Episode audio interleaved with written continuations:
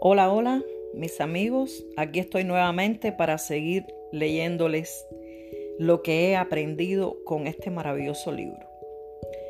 Etiquetas externas que definen lo que eres. Empecé a leer metafísica y espiritualidad con 14 años. Siempre había sido muy consciente de que hay algo más, que no todo es lo que parece. Recuerdo el primer libro que leí de Paulo Coelho, el alquimista. Hablaba de la leyenda personal y de que el universo conspira para que tus deseos se cumplan. No podía creerlo. Por fin alguien me había dicho algo que yo entendía. Pero como siempre, en toda vida de cualquier persona hay un punto de inflexión. Con 15 años me había convertido en un nadador de éxito. Mi carrera profesional iba avanzando muy bien quedaba campeón de todas las competiciones autonómicas o estatales a las que me presentaba. Mis relaciones iban viento en popa y todo parecía ir muy bien, pero de repente contraje una enfermedad llamada mononucleosis. Me afectó el hígado y estuve seis meses en cama. Perdí el curso académico y mi carrera deportiva se derrumbó. Fueron meses muy duros. Imaginen un chico de 15 años en plena adolescencia, con todos sus amigos disfrutando de la vida y pasándolo bien, y uno mismo que no podía apenas tenerse en pie, y con una depresión que solo me hacía enfermar más y más. Fueron días tremendamente duros. Recuerdo despertar a las 12 del mediodía con un cansancio fuera de lo normal y mis emociones por los suelos. No tenía sentido nada. ¿Cómo era posible que hubiera pasado de una vitalidad y energía sin límites a un estado tan lamentable en tan poco tiempo? Cuando por fin me dieron el alta empecé a hacer vida normal, pero no podía con mi alma. Estaba muy cansado y me dolían mucho las articulaciones. Volví al médico y me diagnosticaron síndromes de fatiga crónica y principio de fibromialgia. Palabras textuales del médico, ya puedes dejar de nadar, nunca vas a poder entrenar y vas a tener que cuidarte porque esto que tú tienes es degenerativo. Me puso la etiqueta de enfermo y se quedó tan ancho, pero yo tenía 16 años y toda una vida por delante. Lo pasé muy mal. Estuve tres días encerrado, deprimido y con ganas de llorar a todas horas.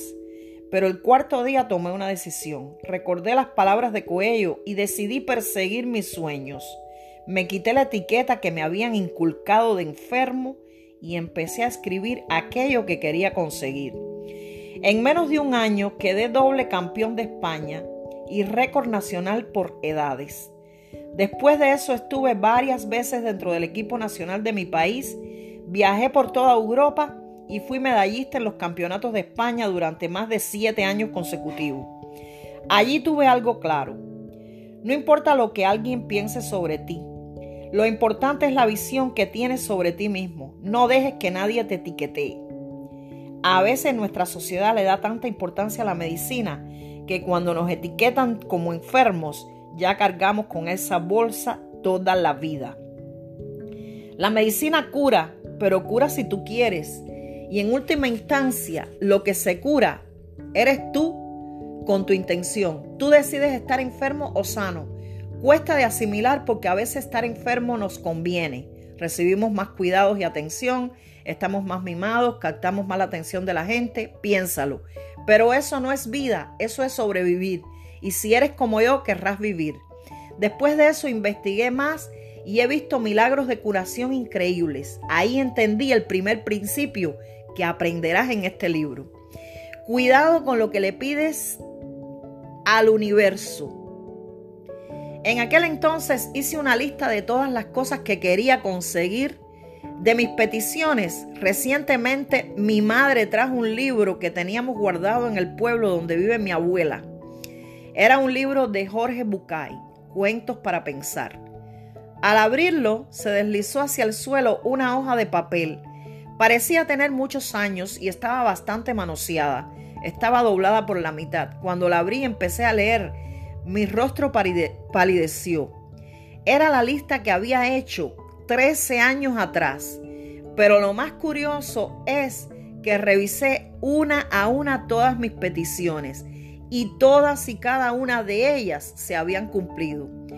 Fue impresionante, pues cuando escribí la lista, la mayoría de esas cosas eran imposibles para mí, o al menos eso creía.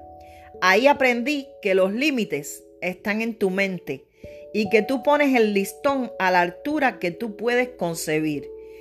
Porque cuando abrí la lista y vi lo que había escrito, pensé, ¿y por qué no pedí más? Entendí algo y es que en esta vida aquello con lo que te conformes es lo que tendrás.